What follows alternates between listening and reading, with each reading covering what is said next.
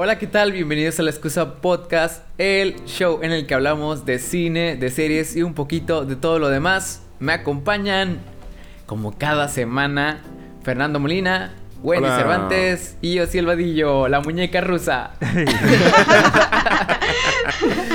Tenemos frío y Ociel nos lo demuestra. ¿Cómo tiemblan las, cómo tiemblan las muñecas rusas? Así que- Tal vez no lo ven antes- claramente, pero estoy temblando mucho por dentro de mi Sí, corazón. Me encantaría que los que nos escucharan realmente vieran esa expresión de, de Ociel, de verdad. Espero que nos busquen en YouTube para que lo vean. En YouTube. Para que lo vean. Ajá, Sí. exacto. Vale la pena. Vale la vale pena. la pena.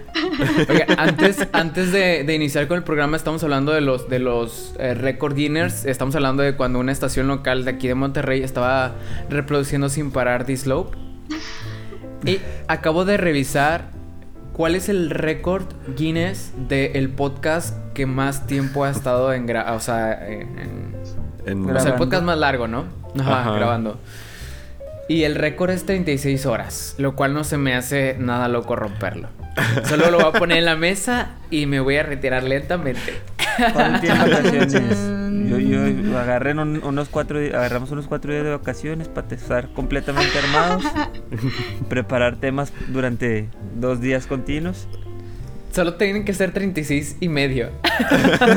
36 horas y 3 No, segundos. porque luego, luego, o sea, hay que romperlo, van a pero hay que romper romperlo fácil. por unas Si lo vamos cuatro a o cinco romper, vamos a romperlo bien. Sí, tiene que durar menos dos días. Dos días. completos. 116 horas. Nos Dos turnamos, días. Nos, nos turnamos para dormir. O sea, nadie dijo que. Sí, sí, sí. Es nuestra ventaja de que tenemos. Solo necesitamos dos En personas que confesiones de un estén. Kevin adolescente a medianoche. Hombre, pues tenemos Podem- material como hacer- para una Tenemos mucho semana. material. Total. Podemos hacer de que vien- viendo, viendo en directo nuestra serie con, con, con la gente. Y ya, sí. No, no, no. Y se de que Tenemos que darle horas- contenido. Cuatro horas de que viendo cosas. Ah. Reaccionando. Ah. Un podcast desde el baño. Eh, Qué bonito. qué bonito. Confesiones desde la taza. Pero, pero- pero si tenemos, si queremos que las reacciones llamen la atención, tenemos que fingirlas como todos de que. ¡Oh! ¡No te pases de lanza! ¡Eso es todo muy genial! Suenas como comentarista de la WWE. Sí. si lo doblaron así al español, no. dirías algo así. Undertaker, Undertaker, no. Le hizo la tumba de rompecuellos al Triple H. No me acuerdo. Rompecuellos.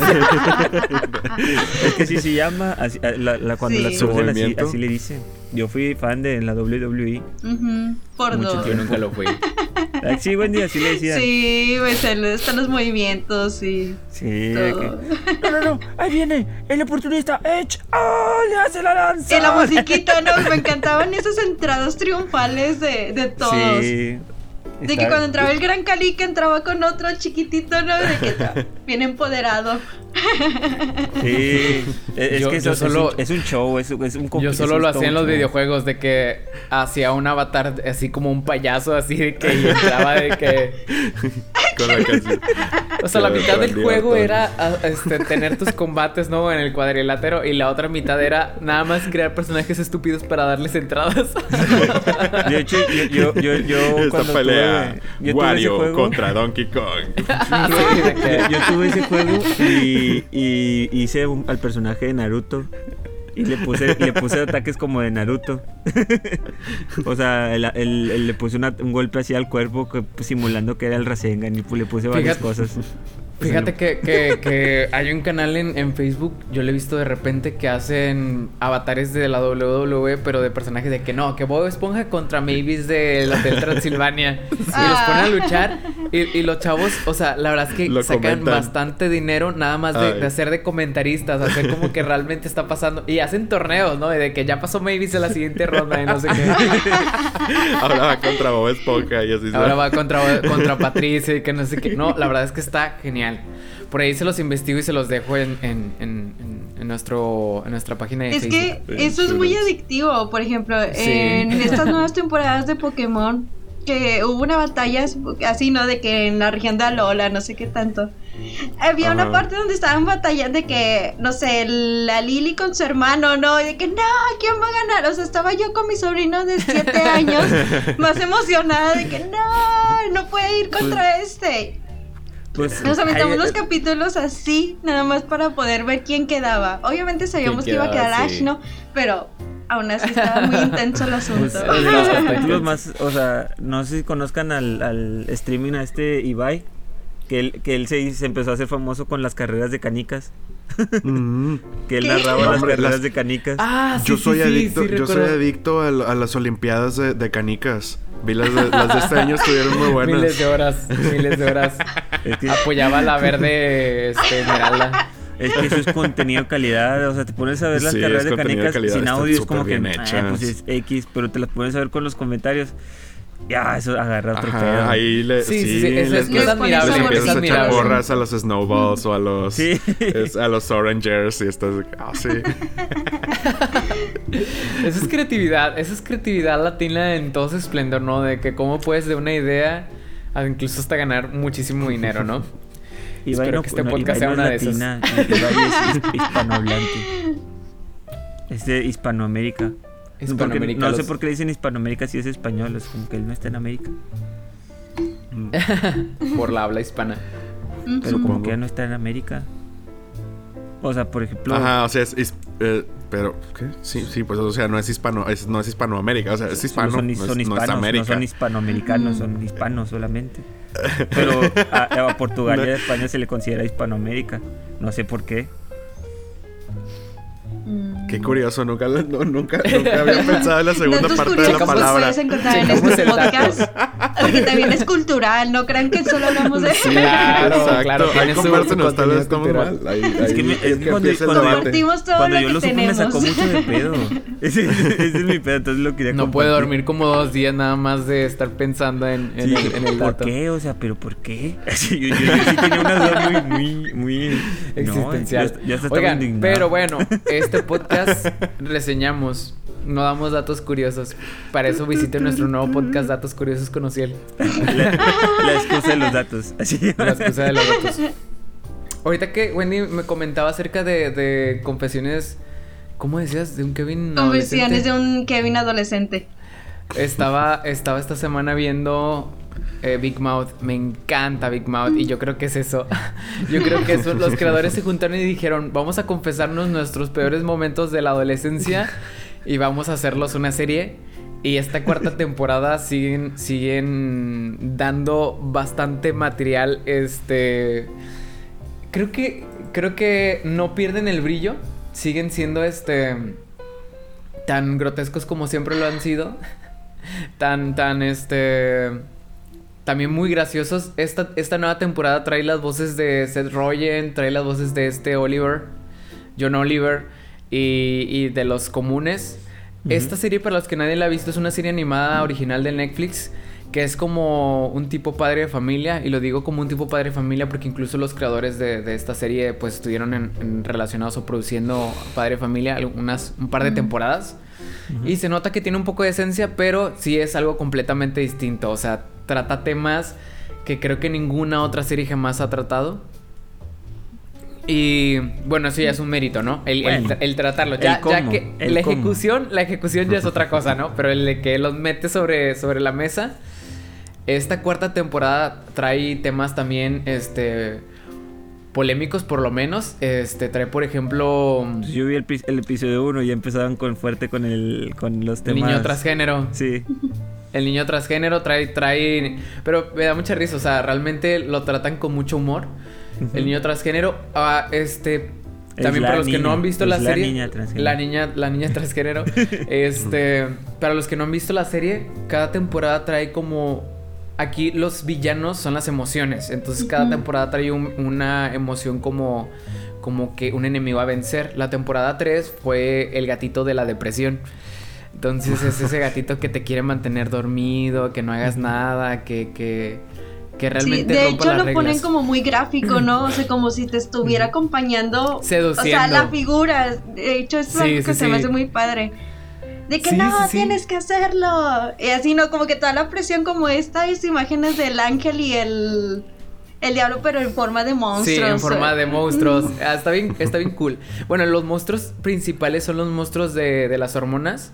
Ajá, Y son los estos monstruos de monstruos la que los pubertad, acom- no, no sé cómo Ajá. se Pues esos, esos son como los, los compinches, no son los villanos, y son sus, sus, sus, sus ayudantes, sus Como mentores. sus conciencias, es como- es- sus- son- son- ajá, es como que los acompaña a través de esta, de esta época que estos personajes pasan, que es de cambio en- a, a través de la pubertad, ¿no? El que es encontrar de repente deseos sexuales que antes no sabían que los tenían o, o que apenas van apareciendo, ¿no? Y atravesando por todas estas fases.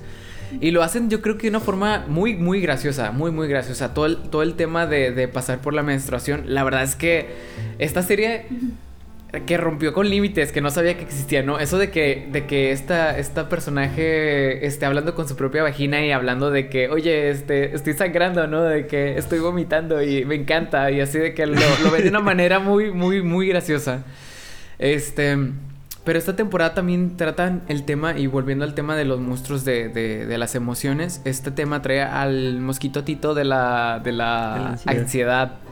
Y me dio mucha risa, me dio mucha risa porque es, es una emoción que se presta para muchas situaciones divertidas, pero al mismo tiempo es muy real, que, a la, que, que, que muchas personas se van a poder identificar con esa vocecita que te dice, no, no, no, no digas eso porque todos tus amigos se van a reír de ti y no te quieren, realmente no les caes bien a tus amigos, este, mejor aíslate, si te aíslas no, te van, no se van a burlar de ti, ¿no? Entonces, lo trata de una manera, obviamente, con humor, pero también al mismo Ah. tiempo demasiado real. Y creo que cualquier persona se puede identificar en los momentos en, en los que estos personajes sufren de la ansiedad, que sufren de la depresión, que sufren de la vergüenza, porque en la segunda temporada fue el monstruo de la vergüenza. Sí, el vampiro Este, de la vergüenza, ¿no? Algo así. El, el vampiro de la vergüenza, exacto. Ah, sí.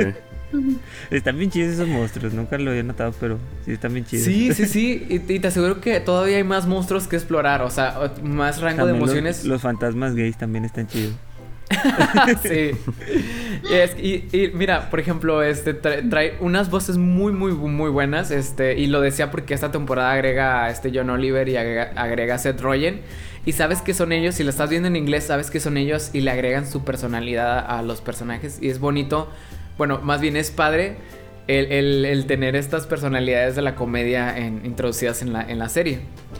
Pero, o sea, el personaje de Freddie Mercury en las temporadas pasadas, el, el personaje de, de, de este, de la voz de Jordan Peele, que ha hecho varios personajes, este, la verdad es que lo que más, una de las cosas que brilla esta serie es el trabajo de las voces, ¿no? Y, y ya ves que Mm. Estados Unidos no se caracteriza, no se caracteriza por tener un super doblaje incluso cuando se trata de series que son, o sea, pues americanas. Este, esta serie realmente es muy buena en eso, es de, lo, de las cosas que brilla. Eh, no es recomendable para todo público, de hecho, No, esta temporada me encanta porque está siendo consciente de todas las críticas que le han dado a la serie y es de que se está autocriticando y eso me encanta. En, en cualquier comedia me encanta que sean conscientes de que son tontas o de que son grotescas y dicen, en esta temporada, por ejemplo, hubo una controversia el año pasado en el, en el que el personaje de, de, de Missy, que es una niña afroamericana, lo estaba doblando una no afroamericana. Entonces hubo un movimiento en el que querían, pues, personas querían que ella no fuera quien doblara la voz, ¿no? Entonces, en esta temporada, afortunadamente, la actriz que, que dobla la voz de Missy no lo abandonó y lo tocan, o sea, van, van directo a ese punto en el que esta Missy tiene unas primas afroamericanas y le dice, no, es que tu familia no te ha dejado ser la verdadera negra que eres, ¿no? Y de que, y de que dice, di- le dicen, sus primas le dicen, para ser una negra de verdad tienes que decir niga, o sea, tienes que decir la palabra. Y de que Missy de que, no, no, no, yo no puedo Yo decir no. esa palabra. Y de que sí, no, tienes que decirla. Y le, que, de que le hacen un, un close-up a- a- al, al personaje y dice, no, no, no. Yo no puedo decir esa Ah. palabra. Entonces, obviamente haciendo, haciendo alusión a toda esta controversia que hubo detrás, detrás de la actriz. Y tiene otros momentos así. Por ejemplo, el capítulo que acabo de terminar de ver, este. eh, hacen como que hay otro programa de unas niñas. Este. que es exactamente igual que, que The Big Mouth. Y dicen de que. Dicen los propios personajes. ¿Quién va a querer ver esto? O sea. O, sea, ¿a quién va dirigido este programa? O sea, se trata de niños, pero tiene temas muy, muy de adultos. Entonces, ¿quién lo va a ver? O sea, y aparte es muy grotesco y asqueroso. Y de que. Entonces hacen chistes de eso. Y, y sí es cierto, es muy grotesco, es muy asqueroso. Realmente hay muchos chistes de pedos, hay muchos chistes de, de. Pero al mismo tiempo, yo creo que el 20% es eso y el, el resto es pura, es pura, este autoexploración de la, de la pubertad y Mm. de, de sentirse inadecuado y de sentirse eh, que no eres parte. Y yo creo que es algo con lo que mucha gente se puede identificar y que si se trata con humor, deja tú con respeto, porque no se trata con respeto, se trata con humor, este, creo que te va a divertir mucho, entonces... eh, siento que esta serie todavía pinta para más y se acaba de estrenar la cuarta temporada esta semana, de hecho el 4, ya, el 4 mágico de esta de diciembre. Súper recomendable para aquellos que se quieran echar un- unas carcajadas. Yo creo que hablando del 4 mágico, ya deberíamos de empezar Ajá. con otro 4 mágico. Y ¿Cuál es el vamos a regresar a esta esencia latina de lo que hablábamos hace Sí. un momento. Y bueno, yo creo que es el momento de tocar a Selena. Selena, Selena, Quintanilla. serie que es una serie de Netflix. eh, tengo entendido que tiene esta unión con Univision. Y que bueno, se acaba de estrenar Típico. apenas el 4 de, de diciembre. Y pues bueno, básicamente la serie trata sobre la vida que tuvo Selena, eh, tanto desde sus inicios, porque toca mucho esta parte de desde que de niña pues había mostrado De este niña. talento que tenía ella, ¿no? Esta esencia que tenía. Y desde, bueno, de hecho, ay, no quisiera espolear tanto, pero sí toca, bueno, ver, parte de lo que toca esta temporada. Al final se muere, pues ya no la quise ver. Sí, o sea, sí, pero al Oye, menos lo de que- esta temporada, ¿no? Hasta dónde se queda. O sea, lo que ahorita, Sí. de hecho, todavía me falta de que un capítulo para terminar, pero lo último que están retratando es justamente esta vida amorosa que tuvo con Chris Pérez, si no me equivoco. Y Sí. bueno, pues básicamente va como que los primeros éxitos que tuvo, o sea, las primeras cuestiones con, bueno, en este caso fue la discográfica con Emi, que es algo que toca eh, dentro de la serie. El primer éxito que yo no sabía que era Dame un beso, si no me equivoco, que la cantó a los 15 años, creo que fue en 1986 más o menos, en ese, en ese rango, ¿no? De, de tiempo. Y pues bueno, básicamente eso es lo que trata.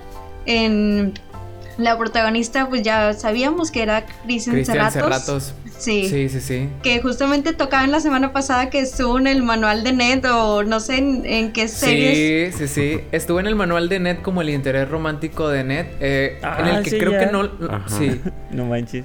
Este, pero no le daban como que un, un sentido Susie tan Craft latino Glass. a ella. Sí. No, no, no, y aquí pues claramente, o sea, Sí, claro. De También hecho- estuvo en The Walking Dead, este, como Rosita. Estuvo como la- una de las amigas de, de esta. de la chica de Twilight, no me acuerdo cómo se llama, la de Crepúsculo. se me fue el nombre. La chica latina Pero- de Crepúsculo. Pero sí ha estado sí, en varias sí. producciones. Y de hecho, Estuvo también de Dora. La hizo. No, no es cierto, Estoy buscando no. personajes latinos nada más. de hecho estaba pensando, porque obviamente vino la crítica acerca de que no les gustó que fuera de la apariencia, justamente la fue muy criticada con eso. Digo, yo creo que porque la gente también está muy casada de que quien hace algunos años, en 1997, quien hizo a Ajá. Selena fue justamente J. Lo. Entonces, Entonces, el parecido que tenían, sí. sí. el parecido que tenían era mucho, ¿no? O sea, yo Sí, creo que por ya eso, porque Está incluso... muy cara ya hacer una serie con Jennifer López. No, y aparte ya ahorita no se parece, ¿no? No, Digo, si no, no. o tomamos sea, ya no pasa como una quinceañera, ¿verdad? Sí, no, ya, ya. o sea, sí que creo está- que de hecho esa producción fue la que la lanzó al estrellato, o sea, fue a partir de ahí que realmente ya fue conocida. empujó su carrera. Ujú, sí, y ahorita, fue el- y ahorita hasta, hasta el Super Bowl y todo. No, ahorita no está súper enjollada y todo, ¿no? Sí, sí, Diseñadores sí. y todo. Pero sí, o sea, básicamente eso es lo que trata la serie. Este, hace un momento tocábamos de que había otras producciones justamente de que dentro de este universo de Selena está pues lo que había Dentro del- del el universo no, de verdad de- o sea de que de creo que anteriormente hay una serie que se llama El secreto de Selena que creo que también no le había ido muy bien y te Mm. tuvo esa confrontación de que con la familia, porque justamente en este proyecto se está participando Suzette Quintanilla, que es justamente la hermana, la baterista que, que vemos ahí. Y bueno, hablando un poquito de, de cómo nos, nos narran esa historia, de hecho era algo que ahorita mencionó Fer antes de empezar a grabar aquí el podcast, que no es una serie muy trágica, o sea, eso que, que a lo mejor estás viendo en otro tipo de series biográficas que la han sido, por ejemplo, quiero poner en punto lo de Jenny Rivera, que era una tragedia por tragedia por tragedia, y en este caso, pues no, la verdad sí se nota como esta parte de la carrera de Selena y sí toca ciertos aspectos personales, ¿no? Cómo va esa unión de las familias, cómo, cómo se toman las decisiones, este, esa exigencia que tenía, ¿no? Porque pues básicamente el papá era de, él sabía que ella era una estrella y obviamente quería encaminarla a eso, ¿no? De que esta Sí, es un- confrontación un de amorosa. familia, pero Ajá. también combinada con una, al final, pues un equipo de trabajo, produ- Sí, de- producción, de, de todo lo que está detrás de, de sacar álbumes, de escribir canciones, o sea, toda la presión que su papá ponía en ellos, de... En ellos, en todos. No tanto como, porque aquí, aquí tenemos una figura paterna y hablando de otras series que, que van exactamente lo mismo. por ejemplo, en la serie de Luis Miguel, el, el villano, el antagonista más bien era el papá, ¿no? Cómo también lo presiona para hacer lo que él no pudo ser. Y acá tenemos otra figura paterna en el que presiona no solo a, Sel- a Selena y en la serie se ve, que presiona también a. Ivy, pero también, pero de una forma más des- desde el amor, ¿no? Desde el amor de que quiero que seas la mejor versión de ti mismo. Sí, de hecho, justamente cuando les da el mejor- y- consejo y la siempre sale con eso en, la- en esta millones serie. de dólares. Ajá, o sea, pues obviamente él sabía que tenía una mina de oro aquí, ¿no? O sea, Sí, por, sí, sí. por algo, ¿no? Cada, cada paso era como que él no descansaba y iba al siguiente y al siguiente al siguiente. Y justamente, de hecho, parte de la, de la razón a lo que toca la serie es de que A.B. Quintanilla empezó a escribir justamente porque no tenía compositor, ¿no? O sea, se acercó a uno que al último no, no le dio las canciones y fue como que a partir de ahí tuvo que escribir. Y pues sí, o sea, justamente gracias a él también hubo unas canciones que posicionaron a Selena. Sí, creo que bueno, qué bueno que le dieron la luz a, a Ivy Quintanilla porque a lo mejor en las películas, por ejemplo, no, la película, no, no. no la película es totalmente es Selena y Selena. ahí se nota. Aquí se nota como que esta parte también tanto de Ivy Quintanilla, tanto de Suzette Quintanilla. O sea, como de que lo que ellos que sentían. al final, ajá, que formaban parte de, de Selena, o sea, siendo sus, sus hermanos, o sea, a pesar de que ella era la voz, pues, o sea, la- las canciones de quién eran, este, la música como tal, este, de quién era, obviamente, así es un tri- el triunfo, o bueno, el éxito que tuvo Selena, pues se debe también a, a su familia, ¿no? A, a sí, sus hermanos y- definitivamente. Y no, pues la sí. verdad es que... Y su muerte también. Sí, o sea, yo creo que. Oye, creo es que que sí, pregúntale, pregúntale a cualquier papá. ¿Dónde estabas cuando te enteraste de que Selena había falle- fallecido? Y todos te van a saber de, decir de- en dónde que estaban. estaban haciendo. Sí, de verdad, o sea, fue tanto. lo- Es que, bueno, hablamos de una artista con. Icónica. desen- sí, ¿no? De que con esos rasgos latinos que nació en Estados Unidos. Pero que, pues, a final de cuentas, la sientes más mexicana que estadounidense, ¿no? O sea, Ajá. hablas de si una no persona que, que que, creo que ganó como nueve veces de que artista del año, o sea, o sea, mucha, o sea, tuvo mucha relevancia su, su presencia, ¿no? En, dentro de la Sí. música.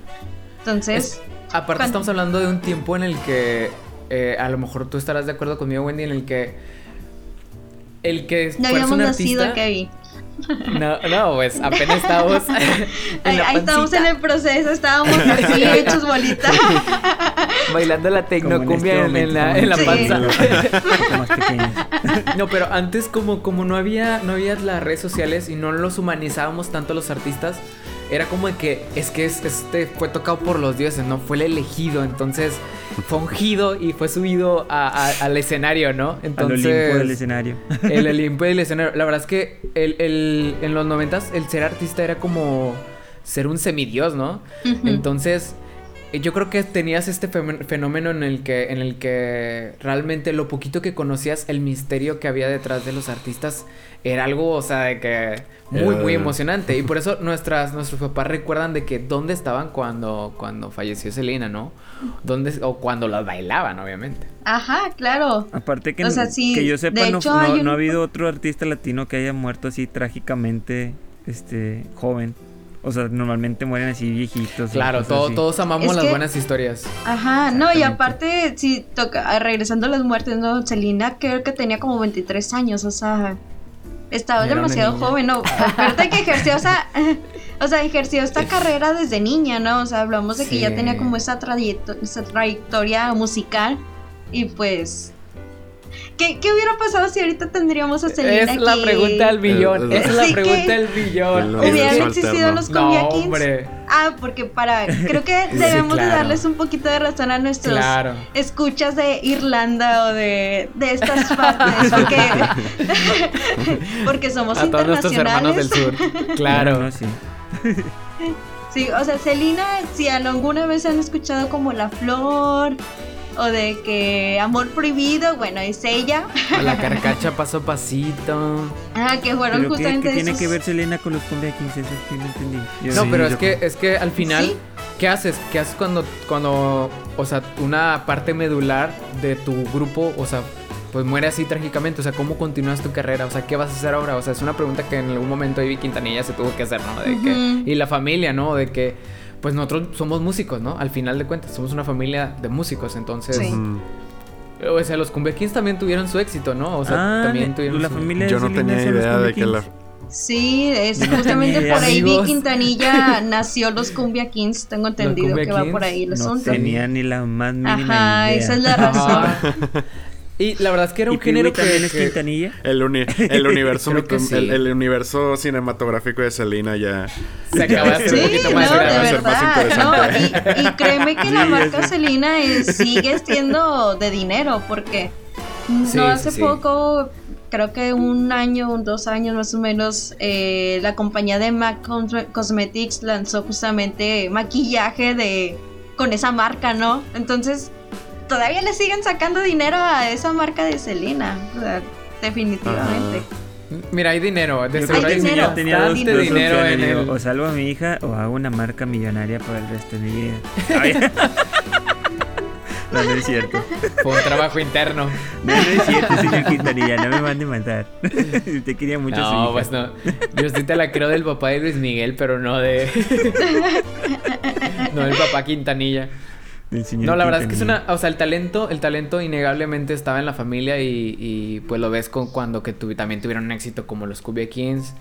Y de hecho, muchos de los que estuvieron en Cumbia Kings después hicieron carreras por sí mismos y, y también tuvieron su, su auge. O sea, realmente yo creo que cuando, cuando tienes eh, un poco como. Y va, va, a- pues él se va a retorcer, pero cuando tienes un, tu- un tema como los Beatles, cuando estás en el, en, el, en, el, en el momento correcto y tienes a la persona correcta y aparte el talento, se junta todo. se junta toda esta mezcla de buenas canciones, de buenos momentos, de gente que te considera icónico, o sea, de un movimiento totalmente, ¿no? Sí. Claro que sí. Pero, sí, digo, regresando a lo de la serie, este, digo, si les gusta como este tío, porque eso justamente visualmente se nota como muy, a lo menos sí se nota como muy telenovela, ¿no? O sea, creo que, Sí. que sí se siente esa esencia de telenovela que la estás viendo.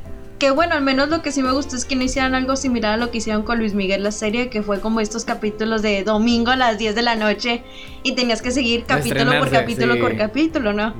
Entonces Ah. sí se nota que, que bueno, Hace o sea, tanto- ahorita acabo de terminar el Mandalorian, nada más le faltan dos episodios y ya me cae gordo ese formato de estarlo estrenando cada semana. Es como que, a ver, ya dame la serie, ya la tienes lista. Ya, ¿por ya, qué no una la vez Es que creo que estamos acostumbrados mucho a lo inmedi- inmedi- así no lo inmediato que es sí, ver una serie. ¿no? De que la terminas y sigues con el otro, con el otro, con el otro. Entonces como que ya esta espera te causa conflicto, ¿no? Porque ya quieres saber qué pasa en lo demás. A- Ahora entiendo todos los resúmenes que me ponían en Mandaloriano cada, cada que empezaba un episodio nuevo. Es como que, eso ya lo acabo de ver, ¿por qué me lo recuerdas?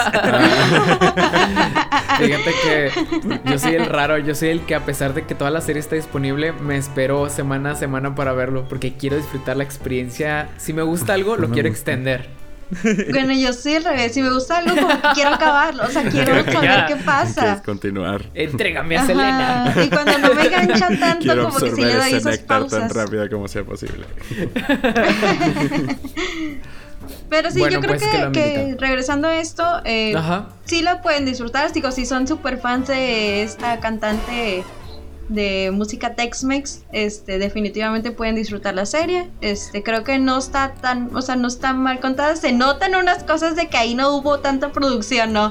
Hay una escena Sí. donde supone que ella compró un carro y se nota de que el croma y todo. Ahí se nota de que está, de que hay que sacarla y le hicieron así, ¿no?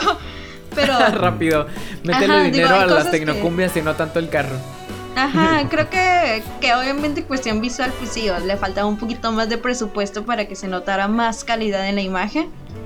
Pero en cuanto a historia, creo que pues te, rela- te relata más o menos lo que, lo que pasó durante su vida. Oye, yo quiero hacer una recomendación, Wendy, y, y creo que te la había hecho a ti antes de que empezaras a verla. Es que no la vean Ah, sí. doblada, véanla en inglés. Eh, Al final ah, usa mucho esto de, de, eh, de estar hablando en español e inglés, ¿no? Pochan un poco. Sí. Pues porque son tejanos. Pero, pero yo me di cuenta porque mamá la estaba viendo doblada. Que, que eh, no está muy. Ay, no está muy al Sí, mismo que no tiempo. se siente como que si estuvieran hablando o algo, ¿no? Como que no está bien Exacto. engranada. Ajá. Yo también Frena, o sentí sea, como eso. que algo no funciona ahí. Entonces, mejor véanla en inglés, este, pónganle subtítulos, vale la pena, este, así no, no, este, como que esta discordancia, este ruido que ocasiona que no se doble tan bien la serie. Que Netflix tiene eso, que a veces no doblan bien las series, o sea, de que a veces está muy cuestionable su, su doblaje en series, entonces, sí, mejor véanla en inglés. Y bueno, yo creo que con esto podemos seguir al siguiente tema, pero de que van a bailar en esta serie van a bailar, así es que probablemente lo puedan hacer. Báilele. Yo sí le bailo. Yo sí, yo cuando se terminó el, el- el- creo que fue el segundo episodio que termina con la canción del primer éxito, de Dame un beso, yo sí estaba bailando y cantándola, la verdad. O sea, ne- neta sí la estaba bailando y cantando. Ni siquiera la había escuchado, ni Creo siquiera sabía que, que, que existía. a lo mejor hicieron mucho este efecto Luis Miguel, ¿no? Porque no sé si, si recuerdan de que cada capítulo como que era una especie de canción. Una la que- canción. ajá. Sí, sí, sí. Entonces como que se te quedaba también esa canción. Sí, Y, tuvo un pues, resurgimiento de Luis Miguel, la- o sea, de que otra vez estuvo en el número uno, recién estaba cumpliendo sus 50 años, estaba así como que en el boom. Este, le dio, no le dio un que- super auge. Digo, y no dudo que en Spotify pase lo mismo con esto. O sea, Sí, yo creo que para, para responder a tu pregunta y no dejarla ahí, yo creo que hubiera sido un efecto tipo Luis Miguel. O sea, que, que Selena, si, si siguiera viva, estuviera haciendo algo así como Luis Miguel. O sea, de que. Sorprendiéndonos, siguiendo sorprendiendo con su fórmula. definitivamente. Que en paz descanse. Paz descanse la Selena. Pero bueno, chicos, ¿qué nos traen ¿Qué ustedes más? esta Sí, ¿qué semana? A ver, Fer, Tan, o tú, tan, o yo. yo, ya yo. me la aviento, ya me la aviento. Yo, Bien yo voy. cambio completamente de tono. Este. Dinámicos, dinámicos. Muy dinámico. Mm, me encanta, me, me encantan estas mezclas de, de diferentes de estilos, gustos, ¿no? de momentos. De, llegar de la adolescencia hasta bailar un cumbia conmigo, un Ajá. así. Hasta un juicio donde van a mandar a un hombre a, a la silla eléctrica. Cuéntanos, ¿por qué viste esta Va, semana? Les cuento que, que esta semana me aventé una película, un clásico del cine, este que yo creo que está en prácticamente todas las listas de las películas que debes ver antes de morir. Este Ujú. que, que se titula 12 Angry Men. Creo que el título en español es 12 hombres en pugna, ¿verdad, Kevin? Sí. Este. Esta es una, una película de 1957. eh, grabada en blanco y negro. Que narra la historia de eh, un jurado. De, de, de 12 este, hombres que pertenecen a un jurado en un juicio donde van a mandar a un criminal, a presunto criminal, este, un joven de 18 años a la, a la silla eléctrica por presuntamente asesinar a su papá. Entonces, Órale. eh, no sabía cuál era el crimen. Sí, sí, sí, está, está interesante porque en sí toda la película la graban en, en un solo set, que es la sala de deliberación, en donde entra el jurado y básicamente tienen que votar si es, em, ¿Culpable? si es Culpable. culpable o inocente. Para, para ser declarado culpable debe de haber una decisión unánime y por, de acuerdo a la ley pues es, se va a llevar a cabo la, la ejecución, ¿no? Y, y básicamente preguntan si hay o no una, una duda en si es culpable o no es culpable. Y digo, sin, sin hacer tanto adelanto, sí se puede decir que pues la película no termina en cinco minutos con todos votando que es culpable, ¿verdad? Este, inicia con, con casi todos este, votando por culpable, excepto por uno. Este. Que es el que. El está bien abogado del diablo. historia. Sí, está bien abogado del diablo, interesante. ajá. Sí, En el que dice, a ver, todos aquí este, ya se quieren ir a sus casas. Sí, y es exacto. culpable, vámonos. Y hay una persona que dice, oye, no, estamos hablando de la vida de un joven de 18 ¿Estamos años. hablando de una película o de un episodio de Malcolm? Porque eso me suena. Yo creo que en, en ese episodio como que hacen un poco de, de, de- de un homenaje a esa película. Ese episodio Sí. de Malcolm en el que Lois está en el jurado. Es un poco de eso, o sea, ahí Sí. le hicieron una, una comedia, aquí cómo se sostiene, ¿no? Es, es puro drama, es puro, puro buen guion. Sí, y se sostiene excelente con, con el guion. Está súper bien escrita. Este, realmente la, la- las, tanto las actuaciones como este, los, los sets, la producción es algo muy simple, pero se sostiene enormemente con, con un excelente guion, una excelente narrativa que va guiando cómo las, las dudas de este personaje se van desenvolviendo en más discusión de, oye, entonces, si tienes duda de esto, entonces, ¿qué opinas de esto otro que, que- dijo? Este, el, defensor, ¿no? El abogado defensor. ¿Y qué podemos dudar de eso? Y si confías realmente en ese testimonio. Y se va desenvolviendo y poco a poco dentro de esta misma este, dentro de esta misma habitación y las discusiones entre estos hombres. Eh, vas, a- vas entendiendo y se va desenvolviendo más la historia, que se va volviendo más compleja de el caso inicialmente, que dicen, no, sí, alguien escuchó que, es- escuchó que él gritó, te voy a matar, y escuchó un golpe en el suelo de, de que cayó el cuerpo y luego lo vieron corriendo saliendo del edificio y luego regresó tres horas después y lo cacharon. ¿Por qué? Porque estaba en shock y quería y ahora regresarse a limpiar todo, ¿no? Y tratar de, de librarse del asunto, pero bam, está la policía. Bueno, algo tan simple como eso que habían pintado se va convirtiendo en algo mucho más interesante que, que van discutiendo y discutiendo y poco a poco dándose cuenta de los hoyos que hay en, esa, en ese argumento inicial. Este, está muy padre. Este, la verdad es que yo me sorprendí la, la capacidad en la que te puede tener picado con la historia. De, ah, Sí, bueno, sí, y sí. en esto porque van sacando y, y se me hace eh, súper ingeniosa la manera en la que también el mismo, el mismo guion y las mismas interacciones entre los personajes se van probando y se van contradiciendo. O sea, te vas dar- dando cuenta de que personajes que están, por ejemplo, lo que decías, de que, ah, ya, o sea, vamos a votar todos ya culpable para irnos, tengo que irme ya al juego de béisbol, o quiero llegar ya con mi familia. Este cómo, cómo en lo que se va desenvolviendo del argumento ellos mismos se dan cuenta de, de que van en contra de lo que ellos quieren lograr, ¿no? Sí. Se, se contradicen y... Sí, es, es- está muy padre, está muy padre. Es- a mí me encanta Fíjate la parte, que- por ejemplo, para poner un ejemplo, este, muy rápido, que, que uno de, lo- uno de los este, testimonios era que habían escuchado al, al- al- al chavo gritar, te voy a matar, cuando antes de que sucediera el accidente, ¿no? Ajá. Y, y uno un- del que estaba en contra dice, pero pues eso no significa nada. O sea, realmente cualquier persona puede decir te voy a matar y la mayoría del tiempo no pretendes matar a la persona. Ajá. Este. Y, y eso lo, lo mencionan, ¿no? Y luego surge más discusión, más discusión, hasta que en un punto uno de los personajes se enoja tanto con él que le dice, oh, ya, te voy, a, voy a matar, matar". maldito. Y nada más se le queda viendo. Y el de que, "Ah, diablos, me acabo de, pro- acabo de probarme en contra. O sea, está, Ajá. está- está muy padre. Es que para estar nominada a tres Oscar y, y estar filmada completamente en un solo set, o sea, la historia se tiene que sostener de algo. Y para, Sí. para haber sido tan buena, este, obviamente, estos personajes con sus 12 personalidades, Sí. ca- cada, cada uno muy distintiva. Este, te van a entretener. Aquí no va a haber explosiones, aquí no va a haber este hombres saltando de un auto a otro, este, pasando por debajo de un tráiler. Pero va a haber buena, buenas, buenas discusiones. Si te Exacto. gusta el buen cine, este es como bien dices, Fercho, este es un clásico que no debes de perder. Es una de esas películas que al menos tienes que ver como el padrino, ¿no? Una, una, una vez en tu vida tienes que ver la conciencia y decir, wow. O sea, Pero vela antes de- descansado porque son. Es de dos horas hablando y hablando y hablando. Y Claro. hablando. O sea, no por. Claro, sí, por sí, lo sí. mismo de que no pasa nada de acción, o sea, solamente la pura intriga de la conversación. Sí, a sí, veces sí. sí. se puede sentir lenta y pesada. Exacto. pero- Claro, y más, y más siendo claro. una película en, en blanco y negro también. O sea, no, ni, si- ni siquiera tienes ahí el.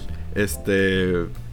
alguna composición o alguna imagen interesante que te mantenga. Realmente tienes que ir en la mentalidad de disfrutar la historia. Y casi casi disfrutarla como. como una. como una novela grabada. O sea, está. Está padre, está muy Está padre. padre. Yo, yo, yo, yo no dudo que a quien le haya interesado la, la sinopsis, este, se, se pique con la historia y se la vea corrido y no se dé cuenta de que pasaron dos horas. No, no, no sabes si fue primero la película o fue primero la obra de teatro.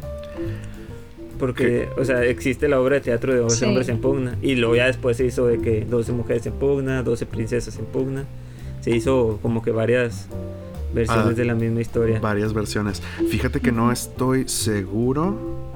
Mira, la historia fue, fue, o el guion fue escrito por G- Reginald Rose, eh, pero no te sabría decir si antes de eso ya había hecho la, la obra de teatro o, o la había adaptado, porque obviamente pues el adaptarla a una obra de teatro pues no es lo mismo que el medio es el mensaje, ¿no? Ah, esa es una frase muy padre. Este, tienes que adaptar el guion a la, a la- al, al cine. No es lo mismo que, que- que tenerla en el... Pero él escribió la historia y escribió el guion, entonces, este... Kudos a Re- Reginald Rose por haber levantado él solo toda, toda esta, esta obra maestra, ¿no? Del Sí, cine. de hecho. De hecho. Yo, yo me acuerdo cuando la vi la primera vez, este, sí me quedé como que, como que me estaba quedando de hueva porque me la recomendaron, pero no me Sí. dijeron nada de la, de la, de la de, la, historia. de la trama. Ajá. Entonces, sí, por eso les digo, cuando la ven a ver, veanla descansados y veanla conscientes Con de la que es una mentalidad. película. Ajá. Yo creo de que de, de vez en cuando a cada, a cada uno se nos antoja ver una película de estas viejitas, o sea, Sí. de, de regresar a los clásicos. En ese momento es el momento en el que debes decir, ah, ya sé cuál, la de Exacto. 12 la- Angry Men. 12 Angry Men, Exacto. Exacto. Pero sí, hablando completamente de algo opuesto, Fer, no sé si quieras agregar algo más de... Hablando de opuestos, el día de los opuestos. No, no, adelante, dinos. Bueno, Me encanta, me encantan estas mezclas. algo completamente opuesto. Me imagino que la de hombres, o sea, dos hombres se pongan de ser un guion de este tamaño. Sí, bueno, una hablemos de una, de una película que en todas sus dos, en todas sus dos horas de duración, no creo que hagan más de 50 páginas de diálogo. Porque, porque es una película que hablan lo menos posible. Estamos hablando de Mad Max Fury Road. Ay, es la- esta película que acaba de estrenar, este, bueno, que acaba de, de poner Netflix en su plataforma. Es una película de 2015. Este es una gran película, pero como les digo, es una película que es completamente acción. Esta no, no Sí. es ci- acción y, y- y ciencia ficción. Esa no tiene, tiene muy poco diálogo, pero no por eso tiene, no tiene buenos personajes. Tiene unos personajes excelentes, este, muy bien construidos y es, y es difícil a veces construir personajes cuando no hay guion, no hay prácticamente diálogo. Y esta película lo logra y lo logra muy bien. Estuvo, de hecho, en su año fue la película más nominada, estuvo nominada a 10, Sí. a 10 Oscars y fue la más ganadora también, ganó 6. Entre ellos ganó mejor edición, que la edición se la aventó la esposa del director, de George Miller. Este, él, él también era productor y cuando le preguntaron de que por qué eligió a su esposa si no tenía experiencia en acción, dijo que porque no quería que fuera una típica película de acción. Dijo, entonces Ah, quiero una- que no, no quiero contratar a un especialista en acción porque no quiero que sea una típica película de acción. Mm, que no caigan Entonces los también- tropos. Exactamente, dijo. Sí, no es que quiero a veces que cuando te casas con algo, como que ya te sabes la fórmula, Agota ¿no? la y creo que sí, cuando sí, sí. alguien no está dentro de ese tema, es para, es para esa persona un reto hacer un proyecto. Y, y Y, también aparte no que me fue súper bien en varias nominaciones, como tú lo mencionas, que van desde hasta vestuarios, creo que hasta sonido, sí, no sé sí. si en efectos también le fue muy bien. tam- en, efecto, en Seguramente todo, sí. en todo lo técnico estuvo nominada, todo Sí. prácticamente. Sí, o sea, fue un... Lo, lo único técnico que creo que no ganó fue fotografía, que como Ujú. que era la fotografía es una joya, o sea, esa es como lo que nos gusta decir de vez en cuando de que aquí cada cada puedes pasar pausarla en cualquier momento y ponerla como como Como background fondo ahí de pantalla. computadora. Sí, sí, sí. Entonces, eh, en esta película funciona muy bien y de hecho te sientes los contrastes que tiene de que cuando es día y cuando es noche, de que se ve completamente, am- parece película este, patrocinada por Tigres porque está completamente amarilla, este, naranjas, así cuando es de día y es con- cambia un azul bien bonito en, cuando es de noche, pero Cuando es de noche, sí. está bien trágico. Sí, cuando yo es creo de que una de las, de, de las cosas que logró Mad Max fue identificarse mucho con la paleta de colores, ¿no? O sea, como Sí, que ese es que espectro, eso es esa- bien importante. son muy es- icónicos de la película. O sea, pienso en Mad Max Fury Road, pienso en azul y, y- y amarillo. Y ¿no? amarillo. ajá. Ajá, Entonces, de, de hecho, Eh, tocando un poco de la paleta de color. Una de las cosas que pensó George Miller fue hacer esta película en blanco y negro. Y luego cuando empezó a ver Mm. cómo, el- o sea, cuando vio los, cuando la hizo en bocetos, la vio de que en colores y dijo, no, mejor así, vamos a aventárnosla con colores. estas paletas. Porque sí Que es se iba a estrenar, ¿no? Tuvo un re- reestreno en blanco y negro. No supe, la verdad Mm. no supe. ¿Qué es lo que ibas a decir, Wendy, de la paleta de colores? Ah, que Sí. justamente que la paleta de colores a veces influye mucho en estos proyectos cinematográficos. Hace unos podcasts atrás hablábamos de Rachel que usan mucho estos colores verdes Claro. y Ah, los sí, sí, sí. ventas Ah, y sí. sí. Recuerdo Hair, que es una película que va mucho los rosados, sí. que e- esa película me encanta mucho estos contrastes de colores. Y eso también hace Mad Max con estos colores que dicen. Y sí, o sea, yo no he tenido la oportunidad de ver la película, pero recuerdo mucho las imágenes de la película. Y. Vela, cuando piensas en esos, sí, definitivamente la voy a ver. Yo, yo quiero, Sí, yo hacerle unos kudos a- al compositor de la música. Obviamente, ya saben que yo soy como muy fanático de todo este tema. Eh, este Mm. compositor es Junkie XL, eh, acá Tom Holkenborg. Y este señor ha sido el compositor de películas como Justice League, este, películas como también Superman vs. Batman. o sea, de- la acción la domina bien. Este, Alita, este, Battle Angel, o sea, tiene, tiene, tiene, este, bastantes, bastantes producciones. Pero lo que me encanta de este, de este señor es que él en- tiene un canal de YouTube. Entonces en el canal de YouTube te muestra cómo es que compone. Pero te, te dice, oye, yo mira, yo utilicé este programa, yo le puse esto, yo le puse el otro. Y mira, para Mad Max, tiene una serie de cómo hizo la, la- la música de Mad Max.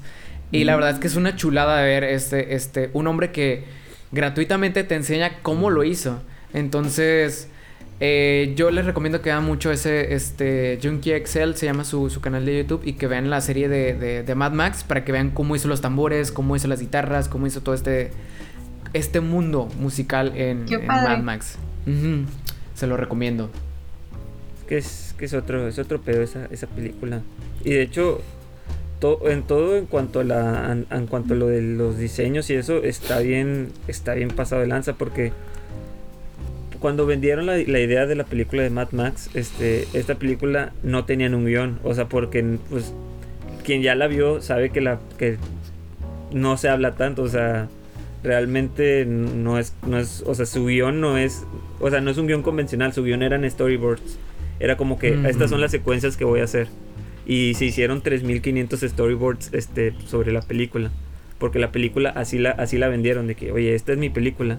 Esta- estas son las escenas que voy a hacer. Este es mi. este-". Porque no había, no había de que, oye, pues. des- desde que empiezan a hablar hasta las siguientes, a veces pasan hasta 5 cinco minutos así sin diálogos. O sea, que es pura acción, que, está, que es la gente. O sea, que son los diálogos de que.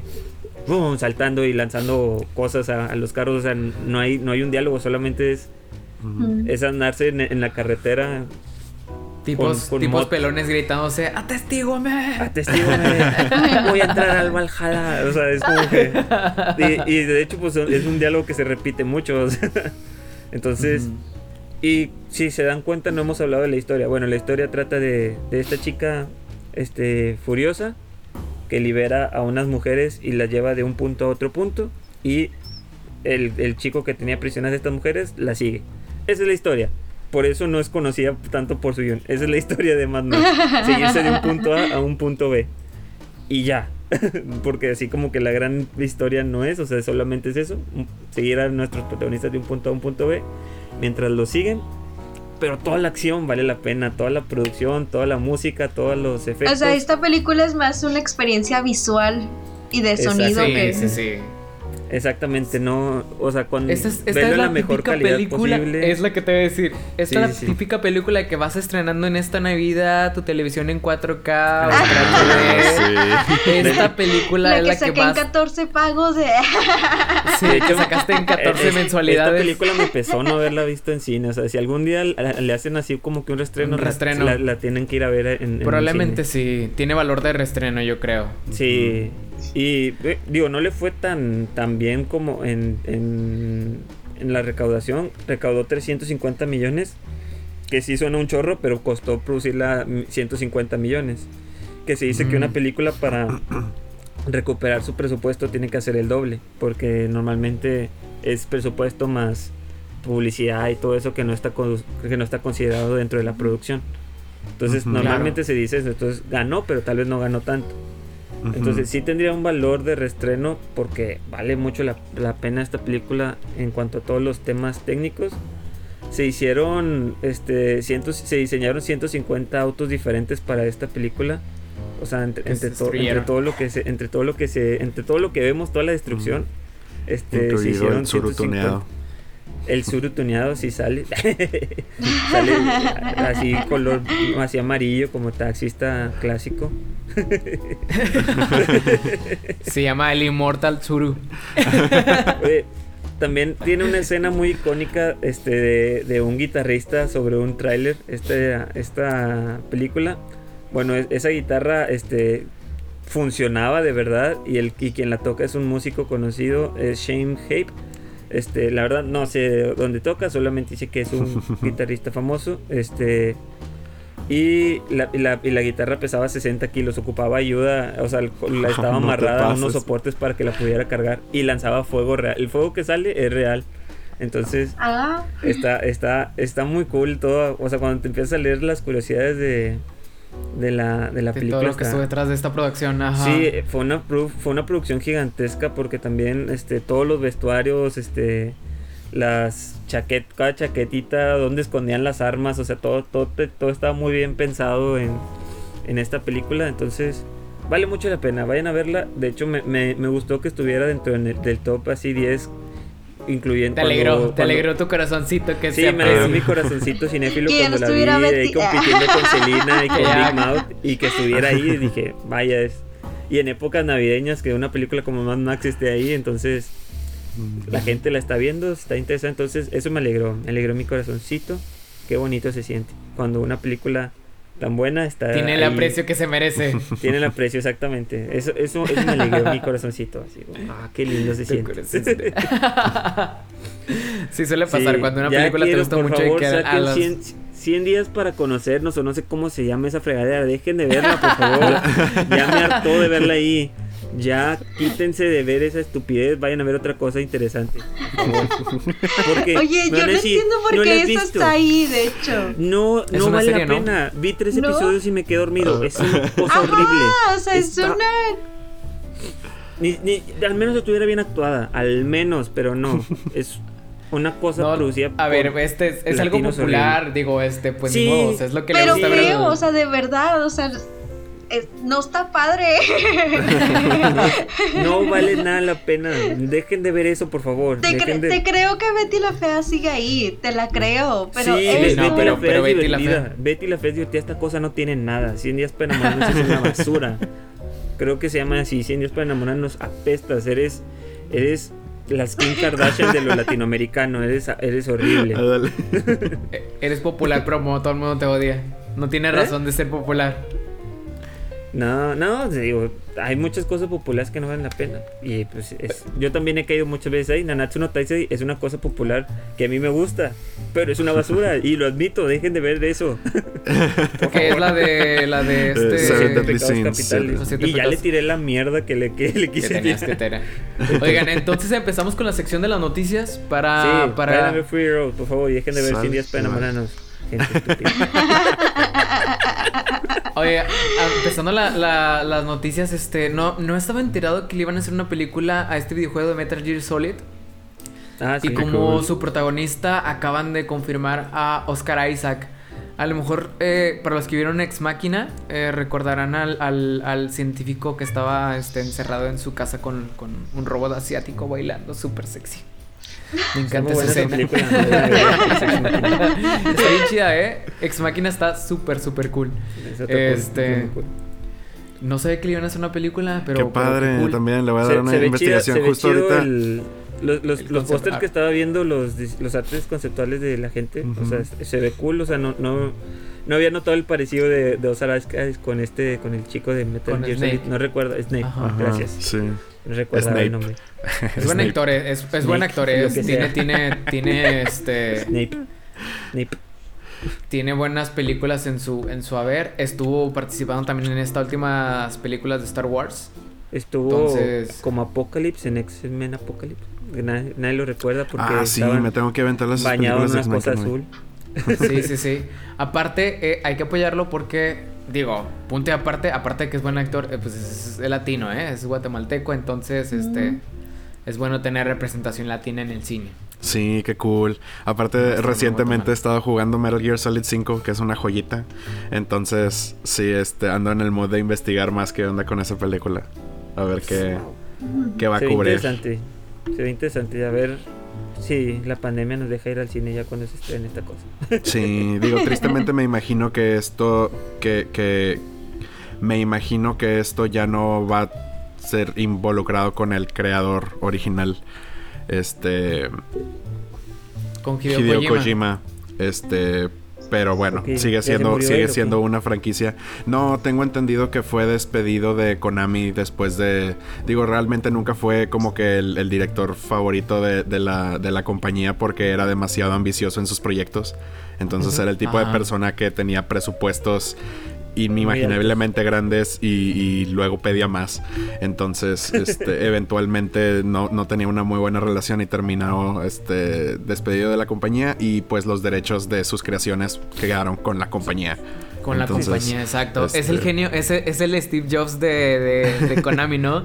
Sí. Tienes este genio que te hace toda una franquicia y luego después lo sacas por diferencias creativas. Y este genio se enoja y empieza a hacer otros proyectos, ¿no? Eh, la verdad Sí. es que no hay que perder de vista Metal Gear Solid. Señor, ¿no? Ese señor como que ya siguió haciendo otras cosas y ya, ya Sí, eso- sí, sí. Ah, sí, sí, ha sí. hecho algunas otras cosas. Y también se hizo amigo, amigazo de este, de nuestro queridísimo este cineasta de Guadalajara. Guillermo Se del me fue el nombre. Guillermo del Sí. Toro. ¿Qué? Bien queridísimo, eh, que se me olvida el nombre. Qué pena. Aquí O sea, tengo. te creo que se te olviden otros, pero el de, el de mi No, no, no me lo perdonen. Nunca, nunca dije que olvide esto. Ah, Ah, pues cada quien se nos puede olvidar de vez en cuando un nombre. de así es, Claro. es perfecto. Es válido. Exactamente. A mí se Y me olvida de repente cómo te llamas. Y te digo amigo. Y, y hablando de, de películas de, de videojuegos, eh, acaban de quitar de, de los cines chinos la película de Monster Hunter, que nadie espera nada de esa película, pero bueno, yo ya vi que ya sí están incluyendo a los gatitos, eso es lo que quería ver, ya lo voy a ver por los gatitos. Este, el punto es que hubo un tema acerca de un- una serie de, palabras que consideraron como ofensivas el, el público chino. Entonces, este, la están quitando del cine. Hay una escena en donde uno de los gatitos dice, Hitler no hizo nada malo. y ya fue totalmente retirada. Sí, entonces no creo que le vaya, no, no, no tengo muchas esperanzas acerca de esta película, este, ahora menos. Yo ya la saqué de mi Digo, radar, no es la como que no es como que China sea el, el, el, este quien promueva este el mejor cine, pero este pero si no te no va en tu película definitivamente le va a ir mal a tu a, a- a tu Producción. filme, a tu producción exacto. ¿Qué otras noticias me traen, muchachos? Pues dentro de lo que hay dentro del cine, pues Warner Brothers acaba de decir de que las películas del 2021 del próximo año van a estar tanto en cines como en streaming al mismo En tiempo. streaming, al mismo Esto pues obviamente en Estados Unidos porque van a estar a través de la plataforma de HBO Max. Pero Mm. bueno, ya algunas de las películas, yo creo que ya se venía esperando después de lo de La Mujer Maravilla. O sea, eso es definitivamente de, que es una película que justamente se, se estrenó o se va a estrenar de esta misma forma. Y bueno, dentro de esos estrenos, pues creo que va a estar Matrix 4, va a estar El Escuadrón Suicida y no sé qué otros también vayan a estar dentro de estos proyectos Warner de Brothers. tanto cine y streaming. Pero bueno, esto ya es otra...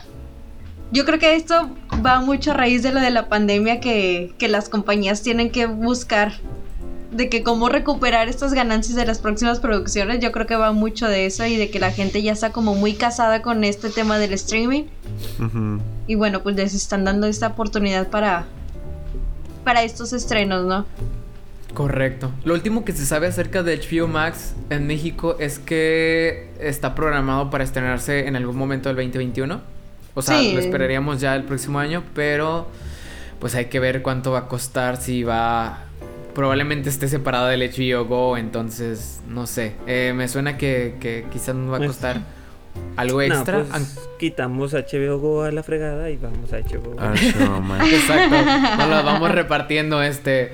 Están, están sobrepasando el nivel de streaming que tenemos disponible, ¿no? Nuestra Sí, cartera de se, streaming. se nos no, acaba el presupuesto. Sí, claro. Hablando de, de una noticia, bueno, agregando, al- hay un catálogo extenso de películas que van a hacer ese tipo de servicio de estrenarse en streaming y mientras se estrena también en, En cines. en cine. ¿En Hay, cines? hay, hay algunas muy interesantes. Está ¿Como por ejemplo? la Matrix 4, que para Fer ya es una ya es algo obligado. Es un debo de Ajá. ver, claro, claro que sí. Es, viene la, la nueva de, de Suicide Squad, que para los que digan, ay, de Suicide Squad la primera no estuvo tan buena. Bueno, esta viene de la mano de James Gunn, que James Gunn normalmente es una garantía en sus películas.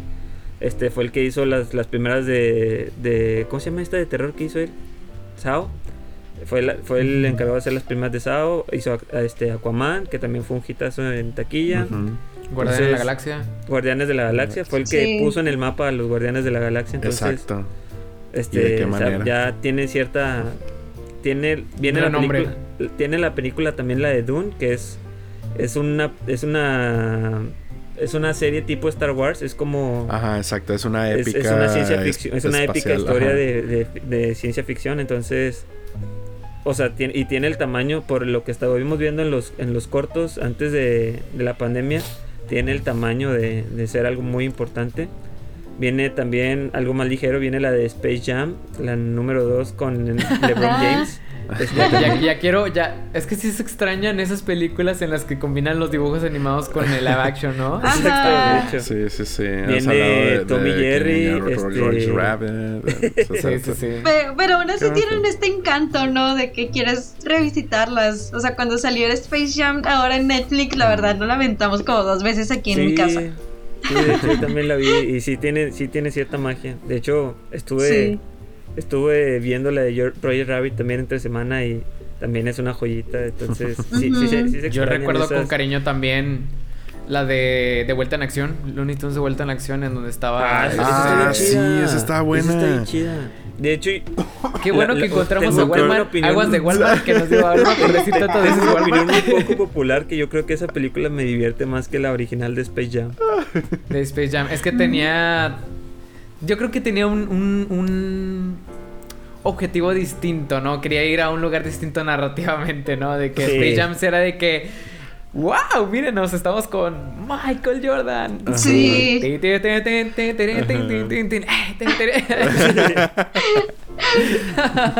Ay, de esa película me encanta la parte de que le roban los poderes a los otros jugadores, ¿no? De que son mm. unas cositas así Chiquititas. y la ya después son unos monstruotes. Y luego Sí, la cuando se los es quitas que- como que ¡ah! Yo recuerdo que tenía una de las, de las camisas blancas de los jerseys de, de, de, la, de la película cuando Ah. estaba niño. ¡Qué padre! Eh, Está, Qué es, es que es un golpe de los noventas, es un golpe de nostalgia Sí, a los de niños de los noventas. Completamente. Ya estamos grandes, ya tenemos Sí. poder adquisitivo y obviamente vamos a pagar una suscripción para ver esa película. También viene Así la de es, la nueva, 119 la nueva película mes. Conjuro para los amantes del terror. Viene la nueva película a Conjuro mí me, también me se va a estrenar. yo sí las veo. Viene lo, lo que tiene Warner que no va a estrenar van a ser las películas de superhéroes. Esas sí se van a alargar hasta Obvio. 2021. Creo que la, la única que Mm. se va a estrenar en este formato va a ser la de Wonder Woman. Este, ya en diciembre, digo, no en 2021, esta viene para 2020. Pero todas las demás como que decidieron esperarse porque normalmente las de superhéroes sí son las que atraen mucha gente la taquilla. Las Entonces Sí, mucho. van a, van a esperar hasta 2022 para ver cómo siguen estos estos, estos tiempos pandémicos. A ver si ya es que el tema todo- es que bien. saben que a pesar de que ya la vacuna, pues por ejemplo en esta semana el Reino Unido ya aprobó y ya está con un plan de vacunación este a, a su población. A pesar de eso todavía hay una curva, o sea, no es como que Sí. ya llegó la vacuna, ya, ya se acabó Ya, la ya No. todos estamos No. bien, ¿no? Digo, de aquí a que nos No. vacunen a todos, pues va a estar. No, y aparte también son los efectos, ¿no? Porque cada cuerpo Correcto. es distinto y no sabemos cómo vaya a reaccionar. Exacto. Sí, no Entonces- sabemos si esta vacuna sea de que para de ser una vacuna como el tétanos que te funciona un montón de años, o sea, una vacuna de seis meses. Y en Exacto. seis meses se vuelve a empezar todo el pedo, entonces. Pero el punto es que, no es no es como que es- no es tan inmediato y obviamente lo- lo- las, eh, la- las casas cinematográficas este, tienen que adaptarse a, a- a ver cómo, cuándo se van a abrir las, este, las, las salas de cine por completo, ¿no? Para que puedan disfrutar de, de todos los asientos, Ajá, toda la taquilla exacto. completa, ¿no? Exacto. Sí. Bueno, creo que la, la, la única que de estas películas importantes que se han estrenado en este formato es Godzilla versus King Kong. que nada más, nada más los, las- los puros nombres venden ya. Este, esta exacto. Este, no, ya se había intentado hacer una película de Godzilla versus King Kong. Este, Ya hace hay una, mucho ¿no? tiempo, Sí. ya hay una. Pero es como que no. Digo, creo que no le salió muy bien la, la primera vez y por eso recordamos mucho a Godzilla en sus películas y a King Kong en las suyas y no lo Lo recordamos. único que juntos. quedó de esa película que hicieron hace un par de años es la frase de no, no, no, déjenlos pelear. es lo único que se quedó. ¿se acuerdan? No, también, también hay un meme muy conocido que es donde este King Kong agarra un, un árbol y se lo mete en la boca a Godzilla y está. ¡Oh! Búscalo. Fer ya se acordó. Fer ya se acordó. Es una imagen muy icónica. Fer ya se acordó, ¿a que sí, Fer? Ah, claro, claro. La cara de Fer. Lo- hay- es una película, es, una, es, un- es algo muy icónico que yo lo he visto demasiadas veces en, en GIF y en memes. Entonces, también es algo muy, muy, muy recordado de esa película. Bueno, pero ya. Yo lo que les quería decir ahorita que estaban diciendo de que ya hay muchos servicios de streaming y que no sé qué. Hay un Se rumor. suma. Hay un rumor que habla sobre la fusión de Disney Plus y, y Hulu.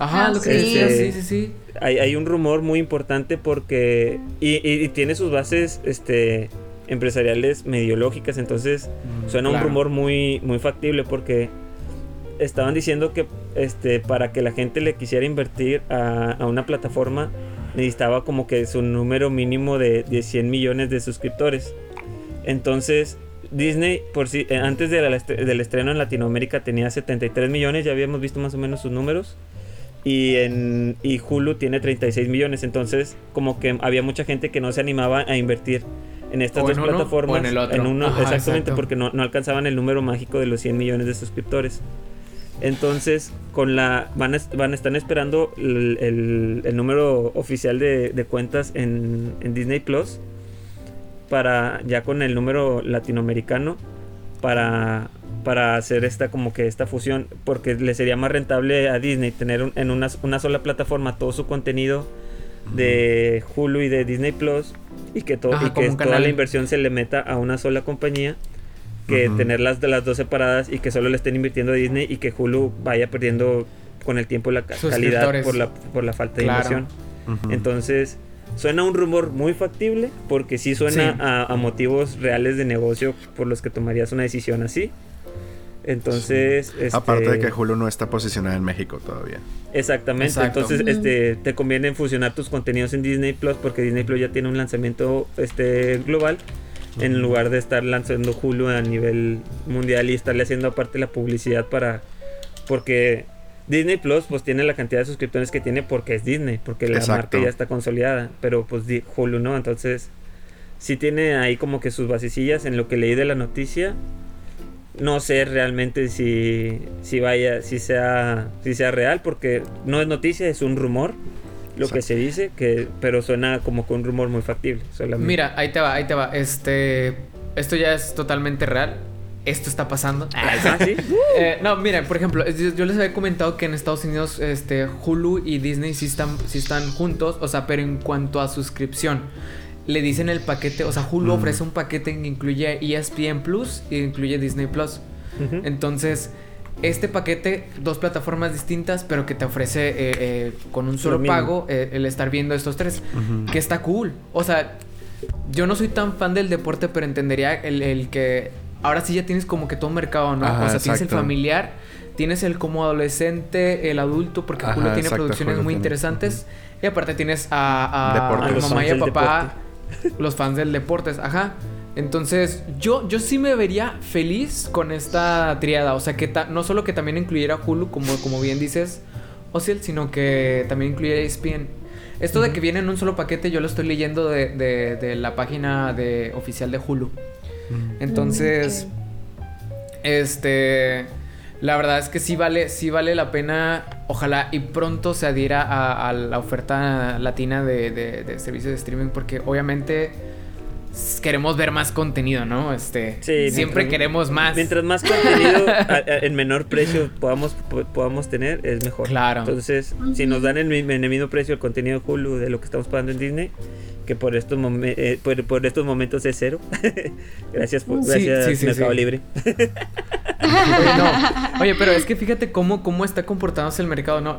Eh, la semana pasada hablamos eh, de, de Disney y hablamos muchísimas, muchísimas producciones, pero por ejemplo, esta semana ya cambió totalmente la narrativa. Hoy fue Netflix, totalmente a pesar, bueno, no sé, creo que 12 Angry Men seguramente la viste en Amazon Prime, Fercho. Sí. Entonces, Netflix dice, a ver, pues tú tendrás toda tu cartera de, de Marvel De y Star. Wars y Es que Pixar y lo- clásicos, pero nosotros te traemos a Selena y ¡pum! Ya de repente Ajá. pierdes de vista. O sea, Sí, el sí, sí. impacto que ha tenido Netflix, o sea, Liberen y que sigue teniendo es... Yo, yo soy Es el que mando, ¿no? A final de Netflix, cuentas. Netflix está a nivel, en, en cuanto hablando de plataforma de streaming, Netflix está al nivel de- del Nintendo, ¿no? O sea, todos son Netflixes. para, el- para el- Exacto. Para, para la- algo sabemos es que la marca roja es la marca que vende. O sea, es la, la marca, la marca buena. O sea, lo vemos con Coca-Cola, lo vemos con, Ajá, los con, con Nintendo, lo vemos con Los Nintendos. O sea, la marca roja, o sea, si vas a hacer una marca la roja, o sea, de hecho la excusa podcast la vamos a cambiar el- a, a color rojo. Vamos a tratar de posicionarnos. Oigan, pero bueno, yo creo que con estas noticias nos quedamos Espérate, de esta espérate, semana. ahorita que estábamos comentando algo de Netflix, solo es, solo es, es, es una noticia muy estúpida y muy rápida, pero la quiero abordar. Ándale, este, dale. Netflix, net- este, la corona británica quiere que Netflix ponga una leyenda la de que advertencia. la advertencia de Sí, que sí, esto es ficción. Este, Crown. se lo está pidiendo a Netflix. Netflix no sé cómo, no sé, no, no ha dicho nada si lo va a hacer o no, pero es curioso que, el- que quieran, que quieran esto, o sea, nada más como que Aclararlo. Oigan, esto no es real, o sea, por favor, dejen de ponerlo en sus en sus libros de en sus, en sus escritos de historia de que ah sí como No, cuando no la, reina se besó con un amante así no sé No, es- la verdad no, sí, no he sí, visto completamente toda la toda la, la serie de la corona entonces este no sé qué quieran borrar o no de, de esa No, serie. es que, es que sí es es que sí es polémico este todo, todo lo que le, le meten a este drama para decir, oye, este, pues no fue exactamente así, ¿no? De que no, la corona nunca odió a Diana, ideas. ¿no? Y es que O está, sea, tan, y es Sí, que está sí. tan bien producida que, o sea, realmente sí puede tener ese impacto cultural de que, oye, Claro. yo conozco la historia de mi país por The Crown. sí, eso resulta que la conoces Treka. Entonces, digo, yo creo que es válido. Yo creo que es válido. Yo una vez, Sí. yo una vez vi una, una entrevista, perdón, no entrevista, un cuando se casó Meghan Markle y, y el príncipe Harry se casaron, hicieron un super evento. Yo recuerdo que estuvo súper televisado y todo. Y cuando están haciendo entrevistas con la gente del Reino Unido decían, es que nosotros no somos nada patriotas. Mm. O sea, nosotros no tenemos como América como, como el 4 de julio. Para Ajá. nosotros el 4 de julio es cuando se nos casa alguien de la realeza. De la realeza Entonces, es así de representativo, ¿no? O sea, entonces, obviamente ven esta serie y dicen, hay mucha polémica, obviamente a ellos ven a la realeza no solo como, como figuras políticas, sino también los ven como de que... las superestrellas Ajá, exacto, como las Kardashian y como esto. Porque los- la realeza comete errores y, y ha, ha- ha estado en vivo haciendo cosas que no debería y polémicas y cosas por el estilo. ¿viste, entonces... viste el vestido se le levantó a la, a la, a la, a la duquesa a la duquesa No, de que Meghan wow. Markle ya utilizó tres veces, cuatro veces el mismo outfit y que no sé qué. Y todo ese tipo de temas. Mueve mucho a los, a, los, a las sí, por, personas por del Unido, eso el príncipe británicos. que estuvo involucrado con lo de este, el, el Jeffrey Epstein, Jeffrey este, Epstein, hizo mucho ajá. ruido, o sea, todo lo El de la princesa, la, la- la Lady Di, este, también hace mucho ruido, o sea, que recientemente uno de los hijos de ella se haya separado de la corona también la hizo corona. muchísimo ruido, o sea, es Es como que esas cosas me hacen pensar que el drama sí está bueno, el de The Crown, porque sí se presta. O sea, cuando, Ajá. cuando Sí. el príncipe Harry y Meghan Markle di- dijeron vamos a separarnos de, la, de los títulos, este, la reina hizo una junta y la, se la vieron, vieron a la reina Isabel conduciendo, o sea, llegando de que a, la, al- a un lugar donde se está juntando toda la familia. Eh, Llegando conduciendo y viendo a las cámaras, ¿no? O sea, de que se me hizo súper de drama. O sea, se me hizo como que está, está filmando una película aquí.